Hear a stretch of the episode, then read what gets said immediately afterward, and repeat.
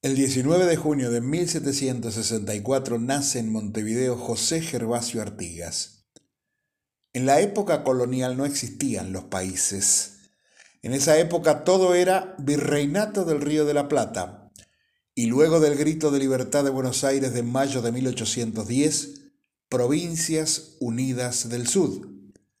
La zona de influencia de Artigas era la banda oriental en relación al lado oriental del Río de la Plata se formaban milicias para defenderse de los aborígenes o invasores. Artigas era oficial de los blandengues, así llamados por blandir sus lanzas al ser revistados por el virrey. En 1806 luchó en las invasiones inglesas. Producida la Revolución de Mayo en Buenos Aires, el virrey operaba desde la banda oriental. Era Javier de Lío, que combatía a la Junta porteña. Artigas se puso a disposición del gobierno de Buenos Aires y el 25 de febrero de 1811 se produce el grito de libertad en la banda y el pueblo oriental se une a Artigas. Formó un ejército con gauchos, repartió entre ellos tierras y ganados que les tomaban a los españoles. Derrotó a los realistas en el combate de las piedras, pero el triunvirato firmó un acuerdo con Delío prometiendo retirar tropas patriotas de Montevideo, descolocando así a Artigas, quien se retira a Entre Ríos para reorganizarse. Para la asamblea del año 13, Artigas, líder de la banda oriental, envía congresistas con instrucciones federalistas e independentistas. La asamblea rechazó los diplomas de esos congresistas Artigas rompió entonces con Buenos Aires, el director Posadas lo declaró traidor y pidió seis mil pesos por su cabeza. Temían una alianza San Martín-Artigas. En 1814 se unen varias provincias con la banda oriental y forman la Liga de los Pueblos Libres. Artigas era su protector.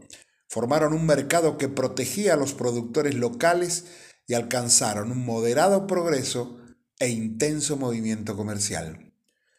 Recuperó Artigas Montevideo y convocó el 29 de junio de 1815 al Congreso de los Pueblos Libres. Eran cinco provincias y la banda. Juraron la independencia de España, izaron la bandera tricolor y decidieron no concurrir al Congreso de Tucumán convocado por el directorio, en protesta por la actitud del gobierno porteño de fomentar la invasión portuguesa a la banda oriental para terminar con Artigas. Mientras se reunía el Congreso de Tucumán, Artigas luchaba contra la invasión de los portugueses que tomaron Montevideo en 1817. A fines de 1819, la Liga de los Pueblos Libres tenía dos amenazas el directorio de Buenos Aires y los portugueses.